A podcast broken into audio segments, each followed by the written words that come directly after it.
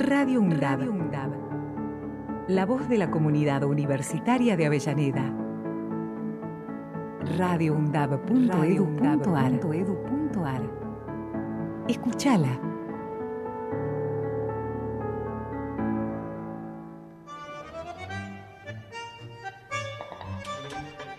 El estado del tiempo y el estado de derecho.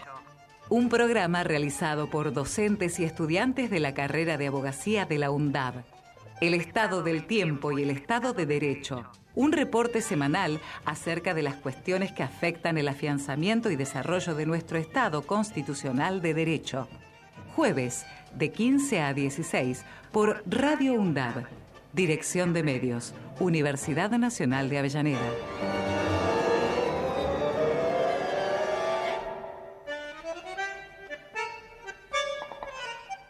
Hola, buenas tardes. Hola, buenas tardes. ¿Cómo estás, Gra? Marcos, Hola, Matías. buenas tardes. Sí. Saludo ahí ¿Cómo para están? Javi, como siempre. Saludos a todos los oyentes. Sí, venimos ¿Cómo con una estás, Lu? semana. ¿Cómo venís? Ay, Hace mucho frío, ¿eh? Sí, hace bastante frío y, y bueno, y aparte venimos con una semanita movida con los parciales. La- las últimas semanitas ya. Sí, Ya falta poco, pero bueno, cuesta más parece, ¿no? sí, no, no, no se termina. Entre las actividades que, que tenemos y los parciales y, y sin dormir muchas veces. Sí, no, Así que bueno, suponemos que la mayoría de los compañeros y compañeras están igual. Sí, en, e- en este tiempo es así, no queda otra. Bueno, vamos a la explicación de nuestro programa. Dale, vamos. El estado del tiempo y el estado del derecho aborda temas del ámbito del derecho y nos proponemos funcionar como un estado meteorológico jurídico. En ese sentido, hacemos un paralelismo del alerta meteorológico con el estado de derecho.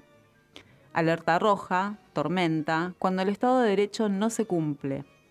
Alerta amarilla, posible tormenta, cuando el estado de derecho está bajo amenaza. Y alerta verde, buen tiempo, cuando el estado de derecho se cumple.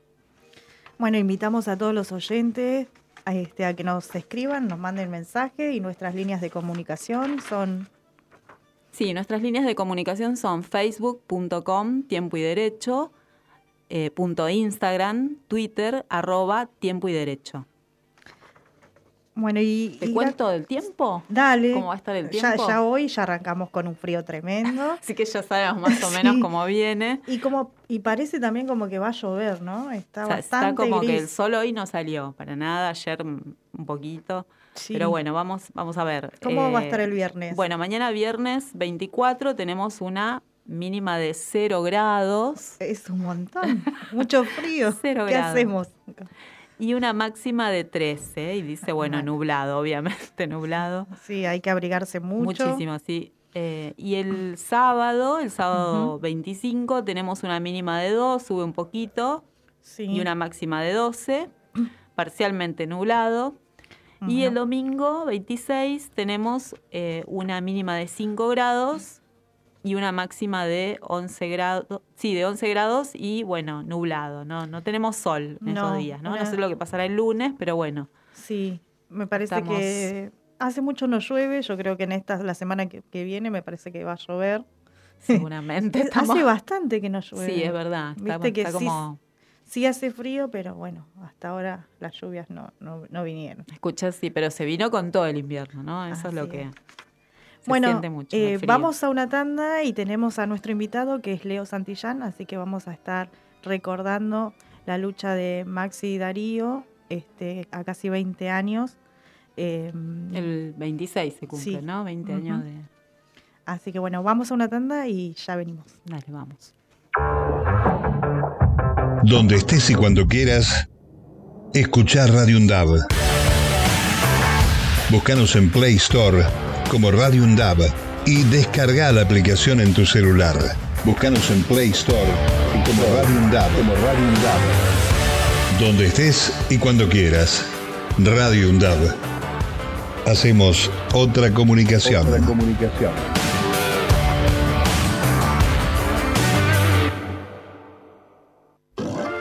Para cortar las noticias falsas y la desinformación, entérate de todo lo que hacemos en Radio UNDAB y UNDAB TV. Encontranos en Facebook, Twitter e Instagram como UNDAP Medios. Seguinos en YouTube. Suscríbete a UNDAP TV. Bájate la app de Radio UNDAP desde tu tienda de aplicaciones. Somos los medios de comunicación oficiales de la Universidad Nacional de Avellaneda. Otra comunicación, para seguir en contacto con la actualidad y la comunidad universitaria. Después, no digas que no te avisamos. Se va a caer. Se va a caer. Guía para identificar y accionar ante las violencias contra las mujeres y disidencias. Radio UNDAV, Universidad Nacional de Avellaneda. Micromachismos. Son acciones y gestos cotidianos naturalizados por la sociedad que buscan reforzar la superioridad del hombre sobre las mujeres y disidencias, atentando en diversos grados contra sus autonomías. Son prácticas muy sutiles que habitualmente pasan inadvertidas, que además cuando se denuncian son desacreditadas y se les resta importancia. Los efectos de los micromachismos repercuten en la salud mental de las mujeres y disidencias, debilitan su autoestima, la despojan de energía y de seguridad en sí mismas. Para atención, asesoramiento y contención en situaciones de violencias por motivos de género, llama al 144.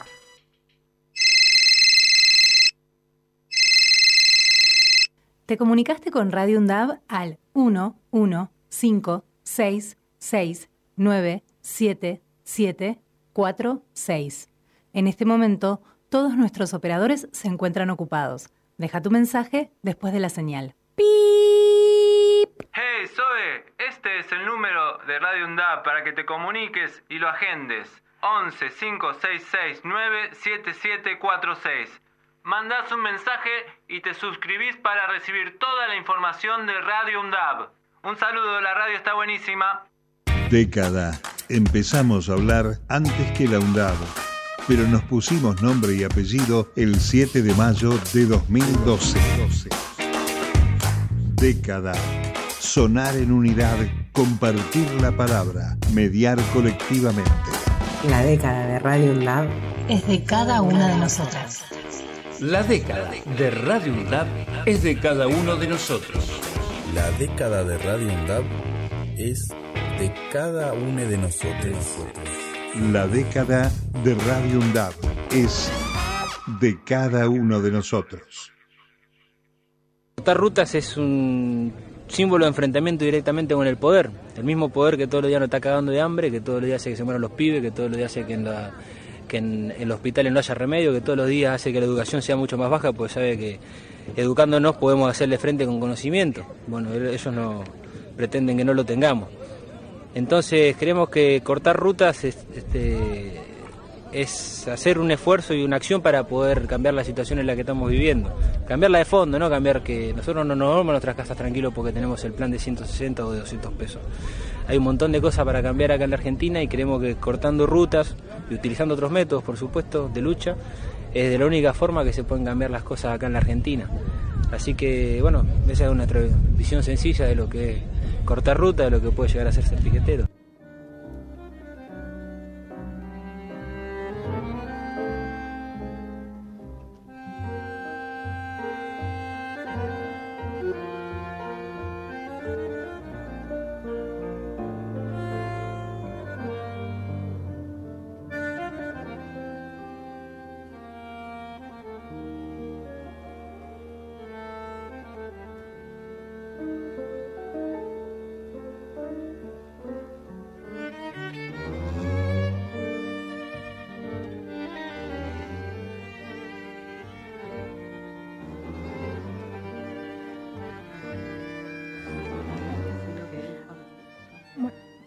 Bueno, vamos a un tema musical que se llama Otro Día para Ser, que es de Hermética. Bueno, este tema va en homenaje a, bueno, a Maxi Darío.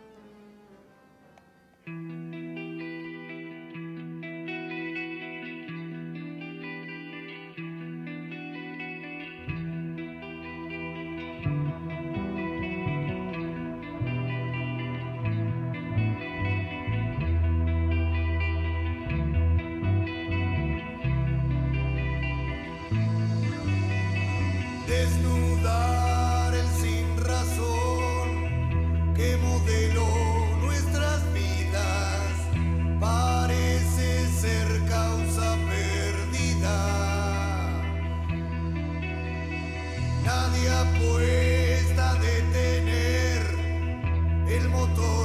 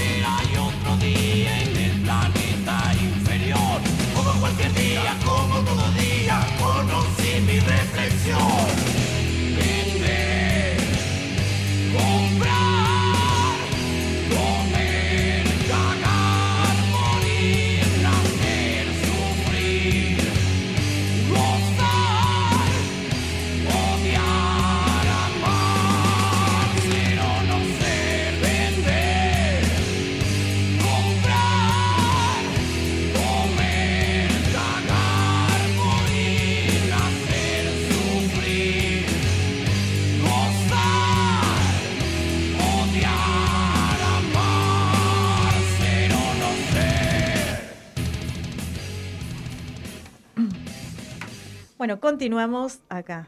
Este, Bueno, eh, hoy vamos a hablar de, eh, hoy a unos días de la conmemoración de el asesinato de Maxi y Darío en la estación de Avellaneda.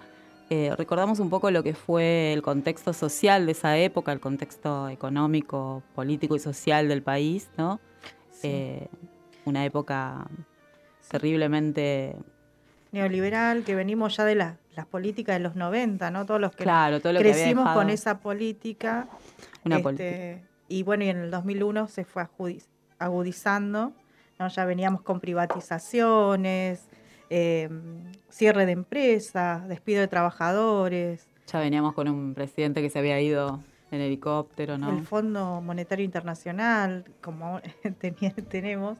El este, estallido del 2001, Sí. ¿no? de los 30 muertos, o sea, ¿no? Fue una época muy, muy compleja, muy, sobre Sí. todo para los, los avances y los reclamos sociales, ¿no? Una pobreza eh, impresionante, eh, mucha gente fuera de- del sistema, mucha gente sin trabajo. Sí, una Eh, crisis no solo económica, sino política también. ¿no? Claro, exactamente, la crisis Sí. política. Y bueno, y termina con este, eh, lo que vos comentabas, de bueno, de la Rúa que se termina yendo en, en un estallido social, donde, bueno, de la. Rúa se termina yendo en un helicóptero. En un helicóptero, ¿no? sí, el que se vayan todos, ¿no? De la gente Sí, el que había salido. Tenemos también los cinco presidentes que fueron pasando. ¿no? ¿Te acordás? Sí, sí. Sí. Sí, fue eh, un contexto, por eso decía, muy difícil. Eh, recordemos que eh, Max y Darío son asesinados en el 26 de junio de 2002, ¿no? Sí. En una manifestación, en una eh, en el donde cortaron el puente Purredón, donde eh, iban reclamando, digamos, por eh, mejorar las condiciones de vida de muchos trabajadores que habían sido o que estaban siendo, eh, digamos, viendo recortados sus derechos. O sea, estaban reclamando por, por más derechos y que el Estado los reconozca, el gobierno los reconozca. Y también todas las injusticias ¿no? que, que trajo ese modelo, porque bueno, produjo mucha hambre, eh, mucho desempleo, como dijiste, falta de trabajo, y bueno, y que también luchaban bueno por la salud, por la educación, Claro. este, por el trabajo, y bueno, todos esos derechos en, en esos años, este, y siempre que hay gobiernos neoliberales, este, son totalmente vulnerados, ¿no? Claro, sí, totalmente. Eso no, porque fue un recorte de todos lados, ¿no? Sí, así que este, por eso, bueno. Como decís vos, social, eh, salud, educación, trabajo, o sea, un avance, ¿no? De, Sí. de los sectores neoliberales sobre los derechos de, las de las personas. Sí, por eso también es bueno recordar todo esto siempre, porque muchos, bueno, nos dicen, ¿no? Hay que estudiar el pasado para entender el presente y poder proyectar el Tal futuro. sí, sí. Así que también siempre, siempre hay que tener la conciencia y, y ver, Sobre bueno, todo también estas luchas, eh, las luchas sociales de los movimientos sociales, eh, que muchas veces, eh, bueno, hablando de las desgracias, que no son desgracias, ¿no? Porque son provocadas, como decíamos, por modelos de económicos y políticos que tienen eh, muchas veces nombres y apellidos, ¿no? También porque Sí. muchas veces los responsables están, siguen estando. entonces, esto genera muchas veces el nacimiento de estos movimientos, organizaciones que luchan por los derechos y a veces, bueno, cuesta la vida, ¿no? Eh, como decíamos, bueno, ya había habido muertes eh, con el estallido social de 2001 y bueno, Sí, y esto que, como- que vos decís también, la importancia de los movimientos populares que son los Claro. que ponen en agenda las problemáticas, Tal ¿no? cual, sí, en la agenda sí. del gobierno, a través de esa puja, de, De esa esa lucha, lucha de esa visibiliz- visibilización. sostenida, ¿no? Porque no era Sí. algo que se venían haciendo así, so- pum. O sea, si bien el estallido del 2001 fue aparentemente algo que fue un estallido, ¿no? Como dice la palabra, eh, aunque ya la gente estaba cansada y bueno, y venía de, de aguantar un montón de cosas, eh, las organizaciones sociales venían con una organización de base, venían... eh, esos reclamos eran reclamos que los habían hablado, que se reunían en asambleas, que no Sí. eran organizaciones. Claro, de base territorial, ¿no? De Sí. los barrios, de los barrios populares, que era también lo que emergía eh, en ese contexto donde eh, los barrios populares y, y, digamos, lo- los- las clases sociales populares eh, habían sido abandonadas por el, por el Estado, ¿no? Sí. Por eso también, ¿no? En donde hay una necesidad, hay un derecho. Hay y un ahí- derecho, sí, no, no. Y ahí los derechos estaban totalmente vulnerados en esa época. y Totalmente. por eso, cada vez que hay un gobierno ne- neoliberal, están este, la, vulnerados los derechos. Vulnerar los derechos, tal Sí. cual. Y las necesidades son necesidades de, o sea, de las que, de los que definen esa agenda, como decías vos, ¿no? ¿Quién Sí. define la agenda de lo que es una necesidad en un gobierno neoliberal? Sí. ¿No? Eh, Por eso también, y esto que vos decís, bueno, hay que bancar, ba- este, ¿no? Esa, esas formas de lucha, que uno son los cortes, bueno, hay que estar ahí. Por supuesto. Porque todo requiere un movimiento este, humano, eh, todo para estar ahí en, esa, en esas luchas, ¿no? Por supuesto, no, no era, por eso digo que no era algo que, que fue así nada más y Este, sí, totalmente. Por eso, bueno, hay que seguir este, recordando cada día y sobre todo lo, lo que pasó ahí y también, bueno, reivindicar estas luchas que este, de Maxi Darío, ¿no? Y de los Claro. movimientos populares que, Claro, que Darío por una decía, justicia. eh, decía Sí. también eh, que en esa época, ¿no? Estamos hablando del contexto de, de- de 2002 y, un poquito antes, eh, decía que se veía como un avance represivo por parte del gobierno, ¿no? Que, que ellos lo estaban viendo, ellos sabían eh, que había, eh, que estaba la utilización de la represión como método para frenar los movimientos sociales ¿no? Y, y frenar sus reclamos. Y sin embargo, eh, siguieron, eh, digamos, tratando de generar esos movimientos y esos reclamos para que sean oídos. Eh, por eso digo que, bueno, que ellos sabían perfectamente y sin embargo eh, siguieron luchando, ¿no? Por eso esa lucha continua de todos los días, eh, como decía Darío, para cambiar la sociedad donde vivimos, ¿no? Ellos, eh, digamos, el Sí. ideal eh, de un chico de 20 años, ¿no? Porque recordemos que Darío era eh, muy joven, Sí. tenía unos ideales tremendamente, digamos, para una, para una persona de esa edad que eran impresionantes, ¿no? Fuerte, sí. y, y estaba muy enojado, o sea, él estaba, él no podía ver las injusticias que se daban eh, en una época donde mucha gente miraba esas injusticias y, y daba vuelta la cara, ¿no? Sí, porque eso y otros también, se aprovechaban, además de eso, ¿no? No solamente daba vuelta la cara, sino que se aprovechaba. No, y a eso, a eso también lo que vos decís, bueno, este, miraban para otro lado, también tiene que ver con esa individualidad que pronuncian los medios de comunicación, este, ese sistema de gobierno neoliberal, ¿no? Que solamente se salva uno y ya está, y no mira para el otro lado, este, no mira las injusticias, no mira qué le está pasando a su vecino, a su hermano, y sigue para adelante. No, no hay una lucha colectiva o un modelo de país que diga, bueno, si pujamos todo para adelante para que todo salga bien y con- tratar de construir una, Claro. un mundo mejor para todos, con más igualdad y no menos desigualdad. Claro. Más justicia social. Claro, aparte eh, recordemos que, eh, digamos, el, la caída o, o, digamos, el,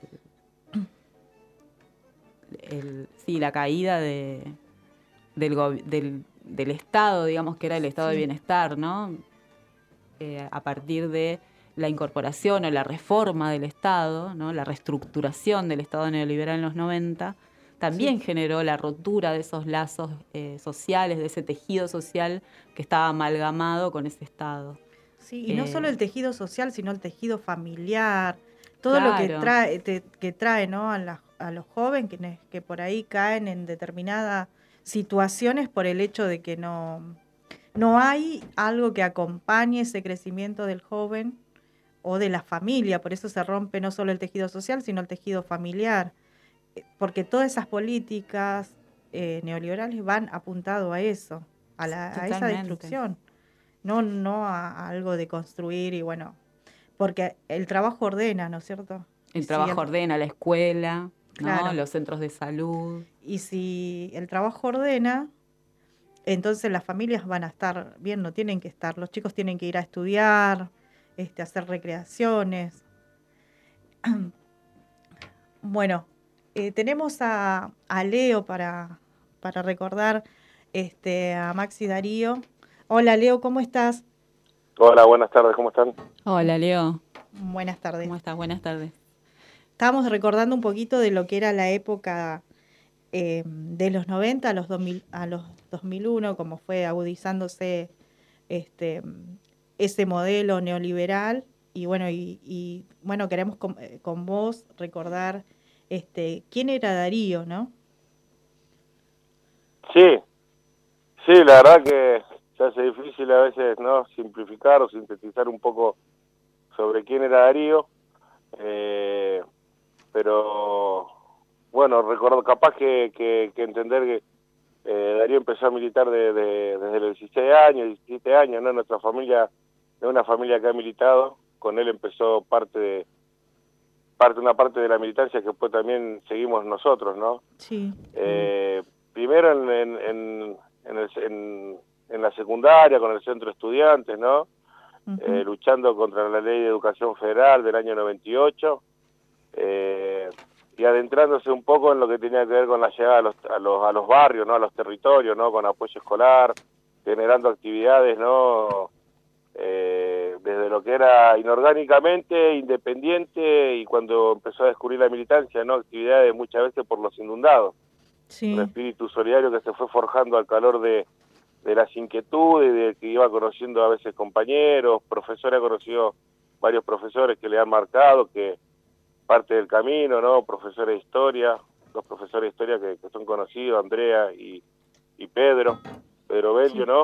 Uh -huh. eh, y después Darío, cómo, cómo, cómo se fue adentrando más en, el, en lo que tenía que ver con, el, con la construcción del movimiento de trabajadores ocupados, primero en Almirante Brodo, en Oriones, siendo parte de, de, del calor de todas unas luchas que se iban dando en todo el país, ¿no? Con, con lo que tenía que ver con la desocupación. Eh, y es ahí donde por ahí yo pude compartir más durante dos años y, y medio, ¿no? Sí. Eh, una militancia con él, conocer lo que era él, ¿no? Como persona, pero también como, como, como ser humano, ¿no? Era un, un humano con, con pocos años, aunque físicamente era una persona que parecía de 30 años, ¿no? Uh -huh. También su manera de pensar, su manera tan humana de a veces estar acompañando o de, de, ir a visitar a los compañeros, ¿no? Ante las ausencias de algunos en las asambleas, eh, de estar motorizando a los, a los pibes más jóvenes, a, la, a las compañeras, ¿no? Eh, nuestro movimiento fue conformado siempre por el, por el 70% de compañeras, ¿no? Que eran las que se hacían cargo ante la desocupación del jefe de familia, ¿no? De aquellos años.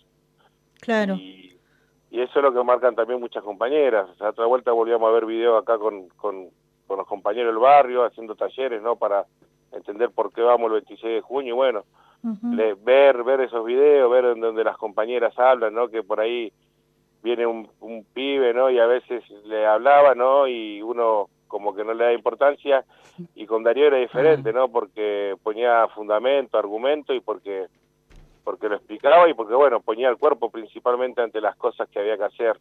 Sí, está. Eh, Hola, eh, Leo, soy Graciela. ¿Cómo estás? Eh, Bien, bien. En el documental de Miguel Mirra, eh, hay un, está el documental sobre eh, la vida de Darío y ahí se ve sí que muchas compañeras hablan eh, de él y hay específicamente una, bueno, dos o tres personas que son grandes, dos mujeres que hablan de eso que decís vos, eh, de que él tenía ese como un carisma especial para hablar con la gente y, y para generar Sí. eso, ¿no? De, de- de la lucha así comunitaria de, en, en los barrios, ¿no? Sí, sí, sí, justamente, bueno, ese es uno de los documentales que vimos y Sí, después también impresionante, habíamos muy visto, bueno. eh, visto el, la crisis causó una muerte, ¿no? Ah, no es algo que durante todo el año lo pasemos, no es solamente la fecha, pero claro. pero cuando vemos los documentales, ¿no? A veces quedan en el, en el, en el tiempo, quedan algunas cosas acostados, ¿no? Y es necesario verlo para volver a recordar, para volver a entender, para saber dónde estamos parados y a veces cuando perdemos la brújula, eh, no se trata solamente, recién lo explicaba en otra nota, ¿no? De, de Darío, de nuestra lucha es por Darío solamente, sino Darío se, se, se reivindicaba como, como, como una clase, como una generación que levantaba la bandera de otras luchas, ¿no? Que ha habido en este país, ¿no? Se le reivindicaba como, como continuación de lo desaparecido, ¿no? Sí. Eh, y entonces eh, es importante también eh, esas cosas, ¿no? Porque nos sitúan, a veces nos acercan, pero también tenemos que cuidarnos de no santificarlo, ¿no? Porque si no podemos caer en, en Darío como una persona inalcanzable y es todo lo contrario. Darío es una persona que conjugaba con una sola persona, ¿no? Diferentes valores que a veces están en uno, en dos, en tres, en cuatro, en cinco compañeros. Y entonces la necesidad de entender de, de continuar esa lucha, ¿no? Eh, de justicia por Darío, pero también eh, eh, esta lucha que viene de hace muchos años, de décadas, y como él también lo nombraba, de siglo hasta de siglo, ¿no? Pero que él decía, hemos sido derrotados muchas veces, pero tenemos que seguir dando pelea, reivindicando la frase también de la madre de Plaza de Mayo, sin dar ningún paso atrás, ¿no? Entonces es importantísimo entender todo esto, ¿no? La verdad que hablar de la figura de Darío a veces eh, nos quedamos cortos con una, con otra cosa, ¿no? Porque porque está el Darío humano, está el Darío militante, está el Darío compañero, está el Darío que, que, retaba, ¿no? Y, y entre todo esto nosotros tenemos que entender de, de, de tratar de agarrar las mejores cosas de Darío, ¿no? Para y poder proyectarnos, ¿no? Porque a través de Darío, como también lo decía hace un ratito, ¿no? A través de Darío nosotros hemos entendido cosas que a veces nos pudieron haber llevado más tiempo o, o bueno, nos parece que es importante recordar a Darío, recordar lo que ha pasado, recordar lo que pasó el 26 de junio, ¿no? Y entenderlo como parte también de, de una política que tenía que ver con el modelo que buscaban implementar, ¿no? De, el modelo neoliberal que había empezado Sí. con, con Menem, ¿no? Pero bueno, este modelo que estamos viviendo hoy en día no tiene nada que envidiarle a lo que fueron los años 90. Me parece que, que es, que es más allá de los 20 años, se vuelven a, a repetir parte de, de eso que ha pasado hace meses nomás. Se cerró el acuerdo con el Fondo Monetario Internacional, que es el mismo Fondo Monetario Internacional que es el que pedía que había que cortar con la protesta social, que es el mismo Fondo Monetario Sí. Internacional que le decía a Dualde que no se podía permitir que sigan haciendo lo que querían los las organizaciones, ¿no? Y que fueron a partir de eso donde el gobierno de Dualde intentó llevar adelante la represión y encubrirla e instalar la mentira más grande de los últimos años, ¿no? Y lo que tiene que ver con culpabilizar a quienes realmente habíamos sido víctimas de una represión planificada desde las altas esferas del gobierno nacional y provincial. Sí. No, aparte, además, bueno, el derecho a la, a la protesta está garantizado en la Constitución Nacional, ¿no? Y justamente decíamos nosotras recién hace un ratito, estábamos hablando del tema de que, bueno, son los movimientos populares, este, son los que ponen en agenda todas esas problemáticas, porque si no, ni se verían tampoco, ¿no? Para poder visibilizar. sí, sí, sí, sí, totalmente. Nosotros nos parece grave lo que está pasando, ¿no? En estos últimos meses, ¿no? En donde sale la derecha, donde sale la, la, la, la centro derecha, donde sale la, el progresismo a señalarnos, buscan como lo señaló Cristina Kirchner hace poco, como lo venía diciendo Milei, como estaban hablando de, de limitar, de cortar con el corte de calle, que evitar el, el, el lío, ¿no? y tantas cosas en donde dicen que somos nosotros quienes, como si fuéramos el mal de lo que le está pasando a esta sociedad. Nosotros, todo lo contrario, somos quienes hemos puesto en agenda la problemática social, somos, somos quienes hemos bancado en diferentes crisis que ha pasado en lo, a lo largo de más de estos 20 años, ¿no? Porque nosotros, ahora se cumple 20 años le Darío Maxi. Sí, Pero le Darío y Maxi lo que tiene que ver con la represión en el norte, en el sur, con Teresa Rodríguez, con Aníbal. Verón, ¿no? Con las represiones que se venían dando, ya había empezado de antes. Claro. Pero somos somos nosotros, y cuando digo nosotros me refiero a las organizaciones que luchamos, que estamos en la calle, que estamos en los barrios, quienes hemos bancado en diferentes situaciones a lo largo de estos de estos años, ¿no? Eh, lo que tiene que ver parar la olla, ¿no? Con, con un plato de comida, pero también hemos contenido a la juventud, ¿no? Hemos contenido a aquella familia que ante la desocupación no sabían qué hacer. Ahí lo señalaba hace un ratito, nosotros se nos acercaron, yo pude ver ese proceso, ¿no? En donde se acercaban tímidamente la- las amas de casa, ¿no? Porque los jefes de familia quedaban en depresión. Y ellos se iban acercando tímidamente, ahí hubo toda una lucha también importantísima para despertar conciencias, ¿no? Y que desde la calle se iba a conseguir cosas, ¿no? Que era una de las tareas que estuvo llevando adelante Darío, ¿no? Hoy, 20 años después, somos conocidos para bien o para mal, ¿no? Sí. Para bien de, de muchos, para mal de algunos. Eh, pero, bueno, somos nosotros quienes hemos contenido a las juventudes, somos nosotros quienes hemos bancado a, la, a las barriadas populares y somos nosotros quienes en los últimos años y mucho más en la crisis que tiene que ver con la pandemia, cuando no dejaban salir a los laburantes informales, quienes hemos bancado en los barrios, ¿no? eh, con una con ollas populares, ¿no? La verdad que pasa el tiempo y nosotros somos una, una sociedad que creo que una de, los, de las tareas fundamentales que debemos hacer es ejercitar la memoria, ¿no? Porque ejercitando la memoria también no solamente vamos a recordar quién ha estado en los momentos poniendo el pecho y el cuerpo ¿no? ante las situaciones que de, de crisis, sino también eh, quiénes han sido cada uno y qué, qué, qué lugar ha ocupado cada uno como los responsables de la masacre de Avellaneda. No pueden ser que hayan pasado 20 años y nosotros estemos diciendo como el primer momento de la masacre que los responsables políticos tienen que pagar y lejos de eso dos de los responsables han estado ocupando cargos en el gobierno y Aníbal Fernández ha estado eh, eh, es secretario de la seguridad.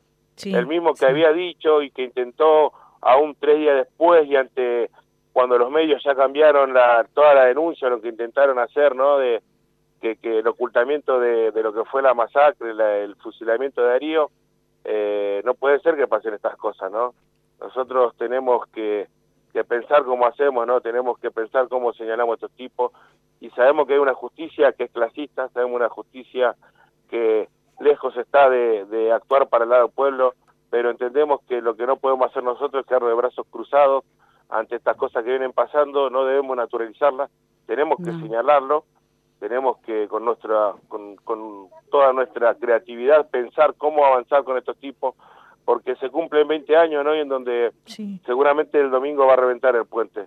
Pero lo que tenemos, la tarea también principal que debemos llevar adelante es que estos tipos tienen, no pueden estar así como así, ni ocupando cargo, ni caminando como si no han hecho nada, ¿no? Son los responsables políticos del asesinato de Darío de Maxi, del fusilamiento, de haber intentado instalar una mentira como que hubo internas, como que había internas piqueteras, que hubo enfrentamientos piqueteros, como cuando hablaron de desestabilizaci- desestabilización.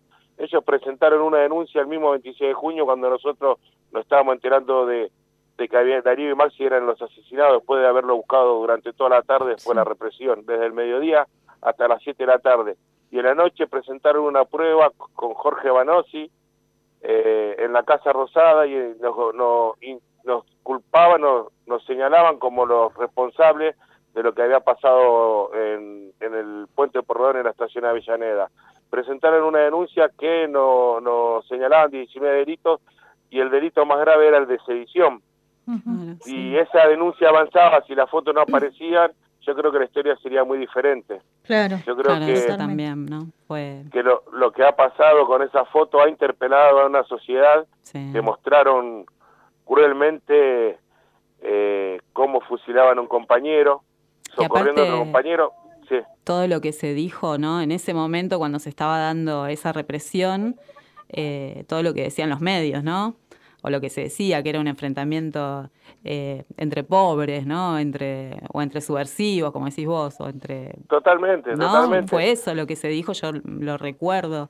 Y después, como decís vos, la militancia también eh, de los fotógrafos, ¿no? Eso fue eh, impresionante. Eh, también había visto un video sobre un- uno de los fotógrafos que fue, no recuerdo ahora su nombre, pero que fue el que saca justo las, las fotos cuando eh, Max y cuando Darío son asesinados.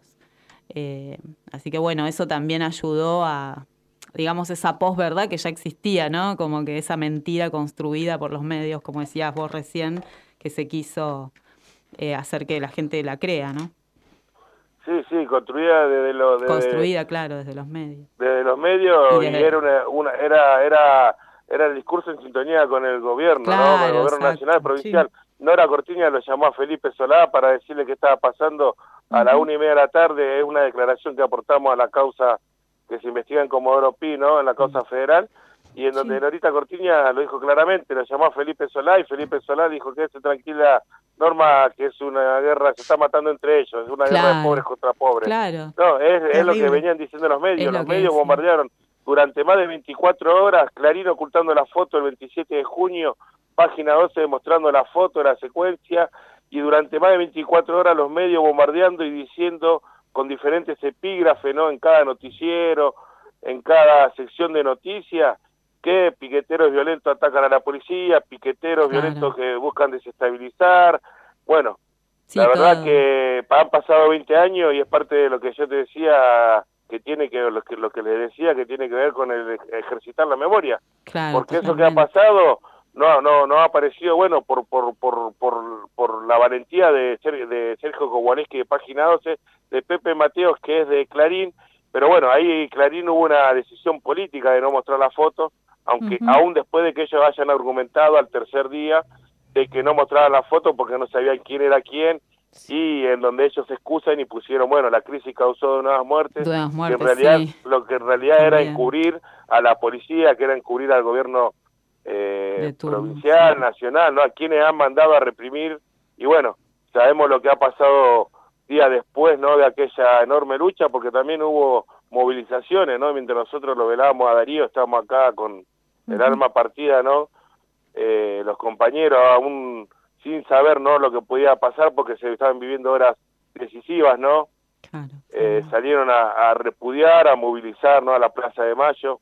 Y bueno fueron varios factores que se han conjugado y que han permitido que, que la mentira del poder no llegue no llegue a lo que ellos buscaban pero hemos pagado caro todo ese costo no porque Sí. si si ese fusilamiento de Darío en vivo y en directo y demostrar y mostrando los valores que pregonamos de la organización, ¿no?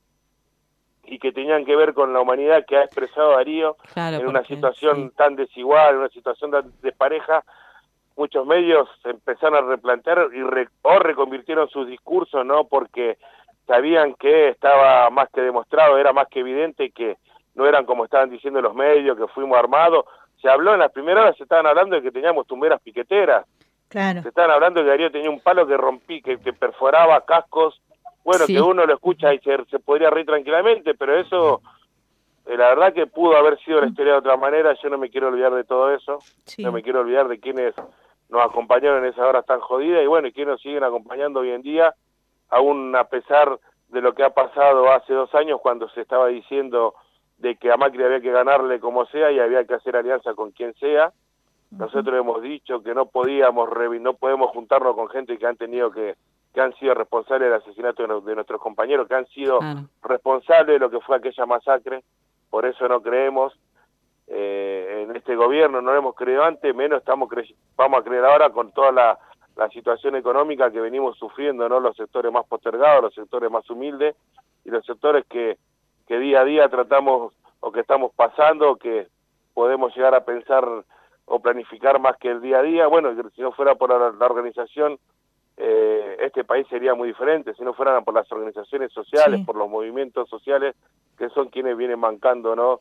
Todos estos momentos jodidos, Claro. graves y estas crisis, ¿no? De que son culpa del poder político de ahora, de antes, después, ¿no? De eso hablábamos recién cuando eh, hablábamos del contexto social en que se había dado eh, las muertes de Max y Darío eh, y decíamos esto, ¿no? De cómo eh, a veces frente a eso que te da la espalda el gobierno, como decís vos, que, ¿no? que no les importa y todo lo, digamos, la- las necesidades que estaba pasando el pueblo en esa época y ahora, ¿no? También, bueno, eh, digamos, cómo la gente se busca a través de, la organización, ¿no? Eh, tratar de generar respuesta a eso, ¿no?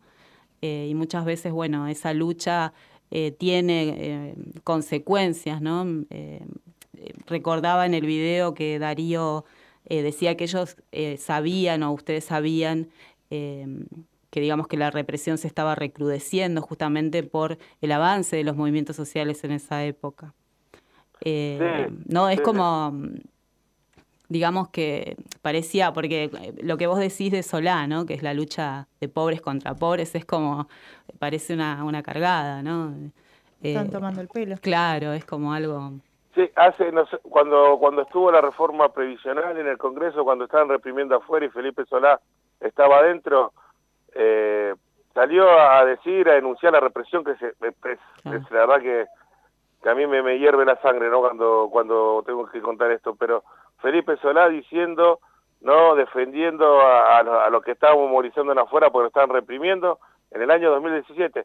Felipe Solá diciendo que él sabía que la, él sabe que la policía no actúa sola, que siempre tiene que responder al poder político y, Y que él lo des- él, yo lo digo por experiencia propia, yo fui gobernador, dice, Claro, seguro. con toda con, esa es la impunidad con la que estos tipos cuentan esa es la impunidad y, y lo poderoso que se sienten no porque siguen siendo parte más allá de los 20 años que ha pasado si- han formado parte de otro gobierno haciéndose los pelotudos este Solá es, es el capo de hacerse el pelotudo y no tiene no tiene el menor pudor no porque este tipo ha sufrido diferentes scratches nosotros lo hemos escrachado también en el año 2015 y siempre la juega de hacerse el boludo la verdad que que, que jode mucho, ¿no? Que jode mucho que este tipo esté de vuelta en la política, pero también jode quienes lo están bancando y lo encubren, ¿no?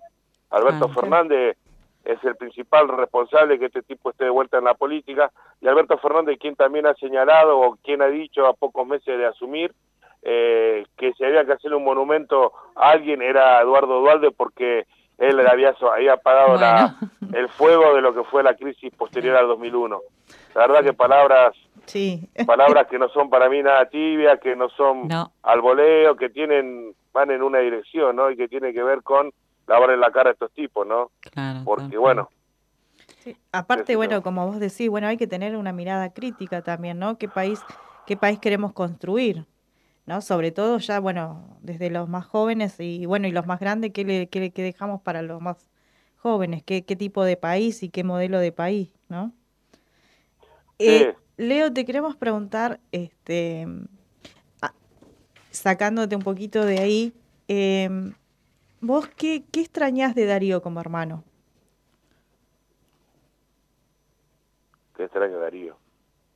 Sí. ¿Vos sos más cosas. chico que él? Sí, sí, sí, dos años y medio.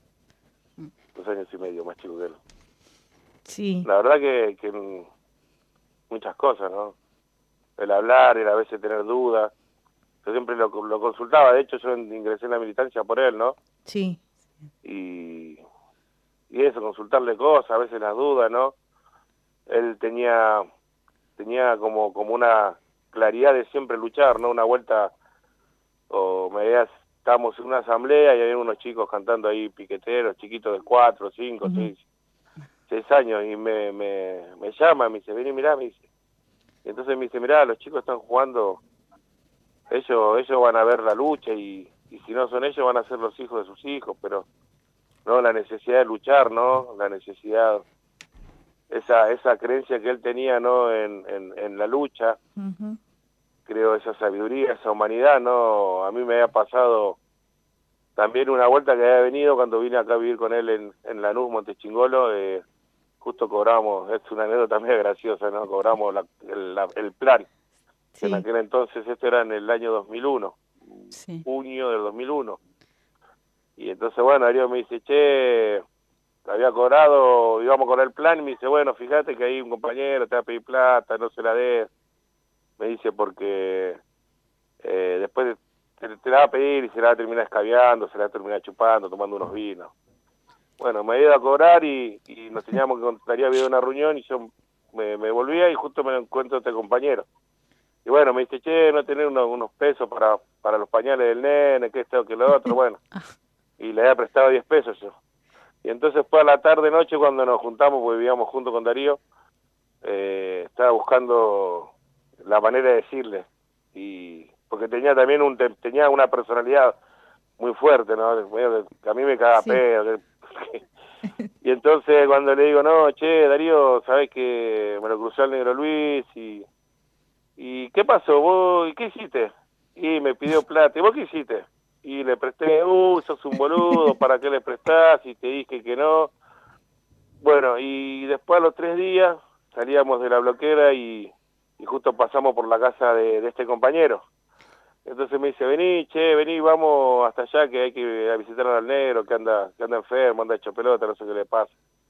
No, y a mí me quedó también eso muy grabado, esa parte de no, de ese, no, nosotros a veces como personas, no, nos, no- nos piden algo, no, no, nos joden, Sí. o dicen una cosa, ¿no? Y después como que le hacemos la cruz a una persona. Claro. Pero Darío no. como que, che, no, está bien, esto no, pero él es compañero, él es persona. Claro. Y estaba Mari, entonces yo, eso eso a mí me, también, ¿no? Esa sabiduría, que también yo, yo la entiendo después de que cuando pasa todo el 26 de junio, ¿no? La verdad que, que el acto que él, ha, que él ha tenido con Maxi, ¿no? A Maxi él no lo conocía, Claro. pero era un compañero. Era un compañero. Era un compañero y, y yo estuve con él, yo estuve con él cuando cuando se estaba acercando la policía, eh, él no estaba en la estación, él había pasado largo la estación y se ve un video de crónica que está debajo del- de donde pasa el tren, que son como 40 metros más adelante de la estación, él vuelve a la estación y él cuando Sí. vuelve a la estación nos estaba diciendo a todos que nos vayamos, que nos vayamos todos, que llevemos a los demás compañeros, llévense, llévense, llévense.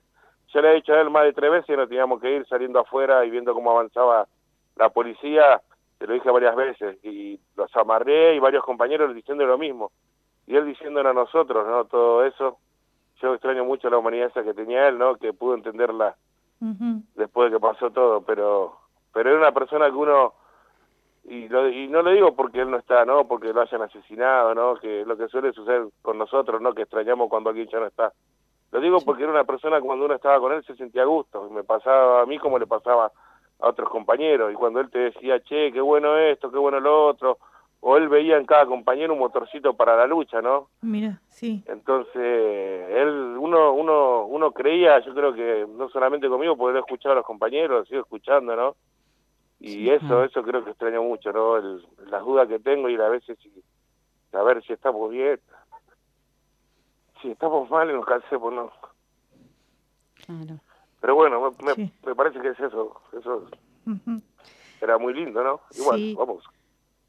Gracias, Leo, por, Gracias, por Leo. traernos este, este recuerdo de, de Darío y bueno, todo lo que nos contaste, este, porque por ahí muchos arrancamos la militancia hace bastante y bueno, y, y a través de, la, de los movimientos populares también conocimos la lucha de Maxi Darío, y pero escucharte a vos, eh, bueno, es un, un plus totalmente diferente, así que te agradecemos un montón que nos hayas podido dar la entrevista y bueno, y a seguir luchando.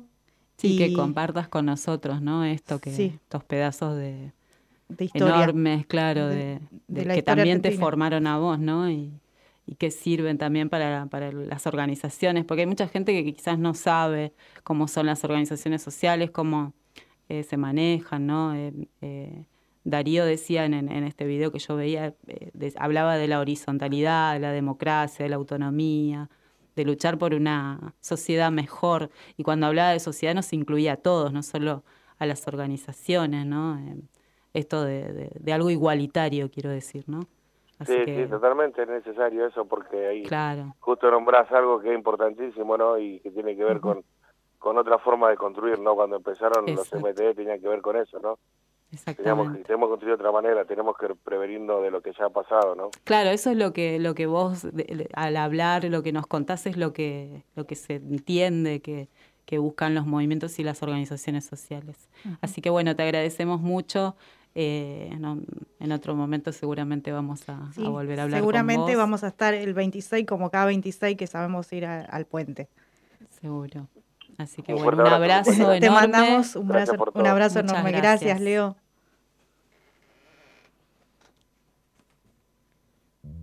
Bueno, nos vemos hasta el jueves que viene en otro programa.